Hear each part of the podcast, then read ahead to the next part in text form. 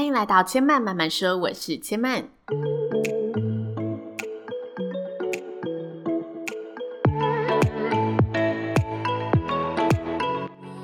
目前频道在 Apple Podcast、Spotify、Google Podcast 都听得到。喜欢的朋友，欢迎帮千嫚订阅并留言评论，让更多人可以认识千嫚慢慢说喽。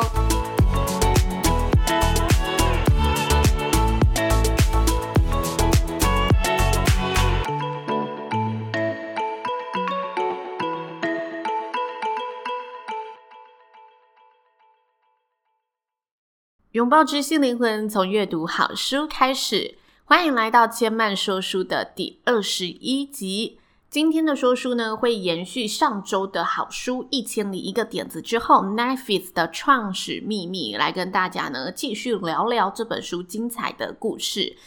那上周四呢，跟大家聊到了 Netflix 的原型点子诞生了。这个点子呢，是诞生在一九九七年。距离现在二十三年前，当时电影租借呢是以传统的录影带形态为主，录影带就那种黑色的卡带，很大片的那种，并且呢，百事达已经大规模的占据了整个市场。而作者马克就是 Netflix 的创办人之一，他的点子呢就是运用。刚问世的 DVD 技术，大胆假设 DVD 这个市场会流行起来，让顾客呢透过线上租借 DVD 的方式，帮顾客将 DVD 直接邮寄到家里。这在当时是一个非常大胆的假设，因为他们呢连 DVD 是长什么样子都没有看过，只知道会有 DVD 这个新技术。但是因为他们想进攻电影租借市场，而当时呢，百事达已经攻占了整个市场，所以如果他们想要杀出一条血路，就必须呢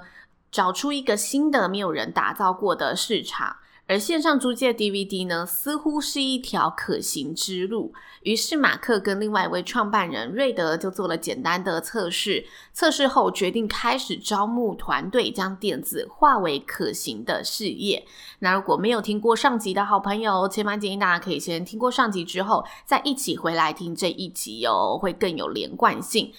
那在前情提要之后呢，接下来就要跟大家一起进行今天的故事了。开创公司最重要的事呢，就是让别人对你的点子感兴趣，能说服未来的员工、投资人、事业伙伴或者董事会，把金钱、名声、时间花在你的点子上。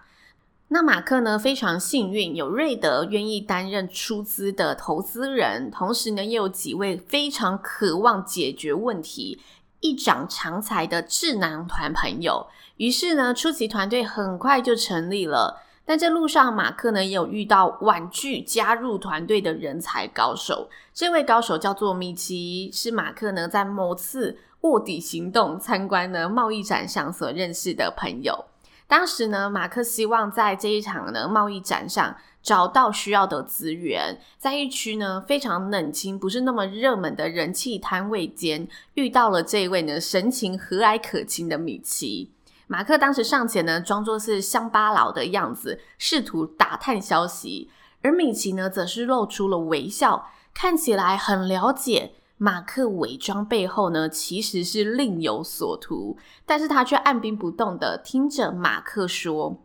聊着聊着呢，马克发现米奇是一位人形电影资料库，是个打从心底狂爱电影的录影带连锁店经营者。他喜欢社交，并且热爱分享电影，所以米奇呢能靠着脑内深度的电影知识资料库，并且透过他对人的理解，依据人们的心情、兴趣来预测推荐适合他们的电影。用个贴切的形容呢，马克认为米奇是一个电影版的侍酒师。虽然米奇呢，因为热爱自己的录影带事业而婉拒加入马克的团队，但是米奇呢，对于马克的事业仍感到非常有兴趣，所以两人呢就持续的保持着交流建议的一个关系，成为讨论的好伙伴。说到这里，还记得前面有跟大家提到，开公司最重要的就是让你的伙伴、让你的投资人和未来的员工相信你的点子，并且愿意把金钱、名声和时间。花在你的点子上面，在这个呢，马克组织团队的同时，原先瑞德愿意投资两百万，全额投资给马克嘛，但没想到呢，瑞德却突然告诉马克，我决定不全额投资了，因为我害怕我们仍处于同温层，所以我觉得我们要找其他人加入，听听其他的声音，找到跟我一样愿意为这个点子和自己的钱说再见的人。瑞德的意思呢，就是怕我们两个想法太相近了，所以我们应该要找呢第三者来确立这个点子是可行的。于是马克跟瑞德呢就开始为这间新创公司来募资。在遭到几次呢毫不留情的打枪之后，马克找来了自己的前老板和妈妈，希望熟人可以支持这个点子。当然，马克向他们提出这个点子之后，马克瞬间清楚的明白。这两位熟人答应自己的事业，并不是因为相信这个点子，而是他们纯粹的想支持这个人，想支持马克。虽然点子没有成为吸引人的关键，令人觉得非常担忧，但马克这下子也更笃定了自己那份非做不可的决心。同时间呢，他也持续的不放弃的邀请米奇加入公司团队。最后呢，米奇也在资金到位的那一刻上线前的半年，决定加入了 Netflix 的团队。于是呢，他们开始透过米奇在电影公司和经销商的人脉资源进行 DVD 的收藏作业。因为米奇原本已经是一位录影带的经营者嘛，所以他有这一些人脉资源可以去让。呃，马克快速的搜集到这些药的清单，同时呢，米奇也运用他十年的消费者经验，研发出一个复杂的演算法。规划出理想的租借收藏量，因为当时没有人做过这个事业，没有办法预估我要进购多少的 DVD，这一片的 DVD 会不会卖，它是不是热门的 DVD，这些预测都是从米奇过往的经验中去猜测出来的。那呢，同时他们也找到了合适的办公室，打造出 DVD 的收藏金库，不断的实验不同的储存、寻找以及运送方式。为往后一天寄出数千片的 DVD 愿景找出最良好、最顺畅的一个作业线。除了实体商品的安排规划之外，架设网站呢也是筹备期的一大工程。当年属于电商市场准备崛起的年代，架设网站并不像现在有一个模板一键就可以搞定。想要用网络销售产品呢，就得自己从零开始建构，购买伺服器，购买储存空间，替网页呢来设计程式，修改内容，修改每一个按钮，来来回回的建造出最符合消费者使用逻辑的网站模式。新创公司呢，在早期阶段有一个大同小异的事，就是多数的公司从概念发想到正式成立这过程，通常不会使用同一个名字，因为名字很重要，有时要花很多时间才能找到。像是亚马逊 Amazon，它原本的名字其实叫做 Cadabra，念起来有点像是尸体的意思。那 Twitter 呢？Twitter 它原本的名字叫做状态 Statue。其实这两个名字都差蛮多的，因为大部分的新创公司都是一边在开发项目，一边等待一个灵感乍现，甚至有时候呢是上线好几个月后才找到最适合、最合适这间公司的名字。但是在适合的名字浮现之前，总是要有名称来测试网站、来设立电子邮件和银行账户等等的作业。所以呢，在发想筹备期的代号时呢，马克有一个好朋友建议他一定要选一个糟糕透顶、绝对不可能拿来当正式名称的字眼。朋友的理论是，通常你在一阵呢爆炸的筹备作业之后，会处于一个精疲力竭的状态，这时候就会脱口而出：“管他的，就继续用这个名字啦。”因为到时候呢，你已经忙到丧失了判断能力，所以最好的方法就是取个明显糟糕到不能用的名字，然后来强迫自己一定要想出一个最合适的全新名字。所以 Netflix 筹备期的名字呢，并不叫 Netflix，而是叫英文的 Kibble。这个 Kibble 的意思呢，叫做狗食，源自于呢一句古老的广告行销格言。他说：“如果狗不吃。”不管你的广告说那个狗食多么美味，其实都是没有用的。所以马克用这个名字来提醒自己，要专注在产品，而非专注在日后的行销。紧锣密鼓的筹备期呢，来到了最后的倒数阶段。马克呢，也再度召集起了团队成员，试图要为公司来做正式的命名。在几天的脑力激荡后呢，他们选出了网路 Net 跟电影 Flash 组成的 Netflix.com 作为公司的正式名称。就这样，时间呢也来到了正式上线的这一天了。新创公司的生命周期呢有好几个阶段，但是正式开张的那一天，一定会发生。板块漂移的动作，因为在正式上线前呢，公司先前的努力都是活在预测的梦想区，推测哪些是可能出错的，哪些是可能成功的，是个高度发挥创造力的工作阶段。但当你的产品正式上线后，工作再也不是预测跟预期了，而是转为见招拆招，因为实际作业会冒出的问题绝对。比你想象的多，即使你想好了一百件事情，还是会出现一千件、一万件以上你从未想过的问题出现。所以新创公司呢，上线的作业就是想好策略，拟定好漂亮的作战计划，协调好军队接下来的调度，接着你就是陷入战争的迷雾里面了。正式上线的第一天呢，大家都在自己的岗位上蓄势待发。有人负责网站的监控，有人在论坛上呢潜伏准备放消息，有人呢负责 DVD 的装封、邮寄整理。大家都很清楚自己负责的每一个工作是什么。唯一一个大家无法预测的作业就是，没有人知道上线这天到底会接到多少的订单。九点零一分一到，负责开启网站的伙伴大声宣布：“我们上线了。”团队呢，在负责监控订单的电脑旁装上了一个铃，只要订单进来了，铃声就会响起。马克呢，填好了第一笔的订单作为测试，在电脑按下 Enter 键的时候，办公室的铃声呢，几秒后就响了起来。接着呢，铃声就开始此起彼落的响着。真正的订单进来了，DVD 的库存要开始减少了。接着，马克呢开始接受着安排好的媒体采访，以铃声为背景，开始呢跟各大报章、网络媒体宣传这间全球第一家的 DVD 网络租片店。难掩兴奋的呢，一遍一遍的跟不同的媒体介绍这间新创公司。就在一切看似非常顺利和美好的十五分钟过后，马克挂上了媒体采访的电话，发现，哎，铃声没有再响了。接着呢，同仁告诉马克，我们的伺服器当掉了。当时的网络呢，并没有现在的云端空间系统，也就是说，如果你要有足够的储存空间来存取这些流量，就必须在办公室里呢摆着成排的电脑主机。用足够的硬体空间来当做网路主机，于是负责网络的同仁就决定赶快开车到山的另一头，采买呢八台主机来解决伺服器流量空间不足的问题。这时候团队就开始着急了起来，说着：“我们这段时间可能会损失数十名的客人。刚刚来采访的记者可能一上网就发现网站宕机了，怎么办？”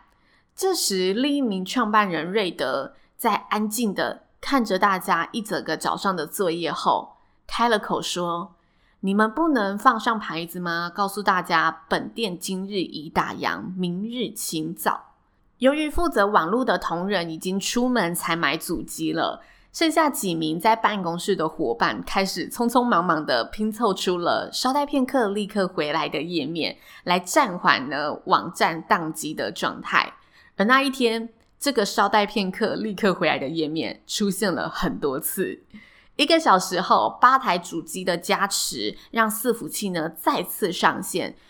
订单如雪片般飞来，但大概呢只止血了四十五分钟。四十五分钟后，伺服器又再度供不应求的当掉了。负责网络的伙伴呢又再次开车到山的另一头，加购主机空间流量。由于实在无法计算到底会有多少人上这个网站，所以网站呢一整天荡个不停。不过马克说，对于团队而言，这都是正面的麻烦，代表我们网站的访客比预期的还多，而且订单是持续不断的涌进的。到了下午两点，第一百张订单正式成立。随着时间一分一秒的流逝，三点前必须完成邮寄的期限开始逼近。大伙呢开始迅速的封装贴邮，让 DVD 搭上邮便车，否则他们向顾客承诺的隔日送达就会变成隔日寄送。全办公室的人人仰马翻，紧张兮兮，直到两点五十二分，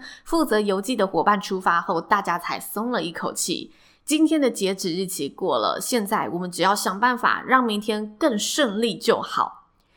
大家想着，原本以为只有十五、二十个人会使用的订购网站，第一天就有了一百三十七个人订购，而接下来的数量肯定只会越来越多。虽然这是个振奋人心的消息，但是大家都知道这只是开头。开了瓶香槟，干杯庆祝之后，大家又迅速的回到工作岗位上，讨论好几百个可以被优化的作业系统。在当下，大家都理解到 Netflix 的工作要进入一个全新的境界了。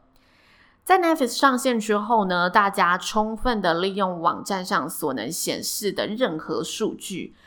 巨细靡遗的推敲每个数据背后的营运事实，观察有多少新客、多少回头客、消费者的使用路径，以及他们何时上线、走到哪个环节的时候放弃了下单等等的细节。